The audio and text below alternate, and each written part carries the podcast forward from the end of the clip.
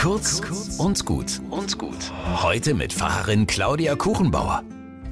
Morgen ist Weihnachten. Ist euch schon warm ums Herz? Während wir uns jetzt die Finger warm reiben, können wir ja einen Jahresrückblick in sechs Wörtern probieren. Die Idee habe ich in einem Adventskalender gefunden. Sechs Wörter, die ein Highlight in meinem Jahr zusammenfassen. Zum Beispiel zwei Menschen, zwei Fahrräder, Ostsee umrundet.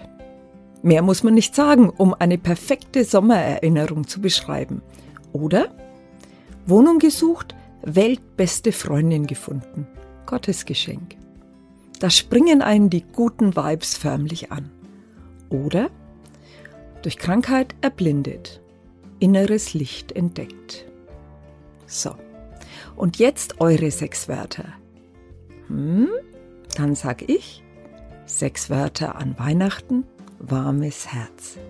Frohe Weihnachten!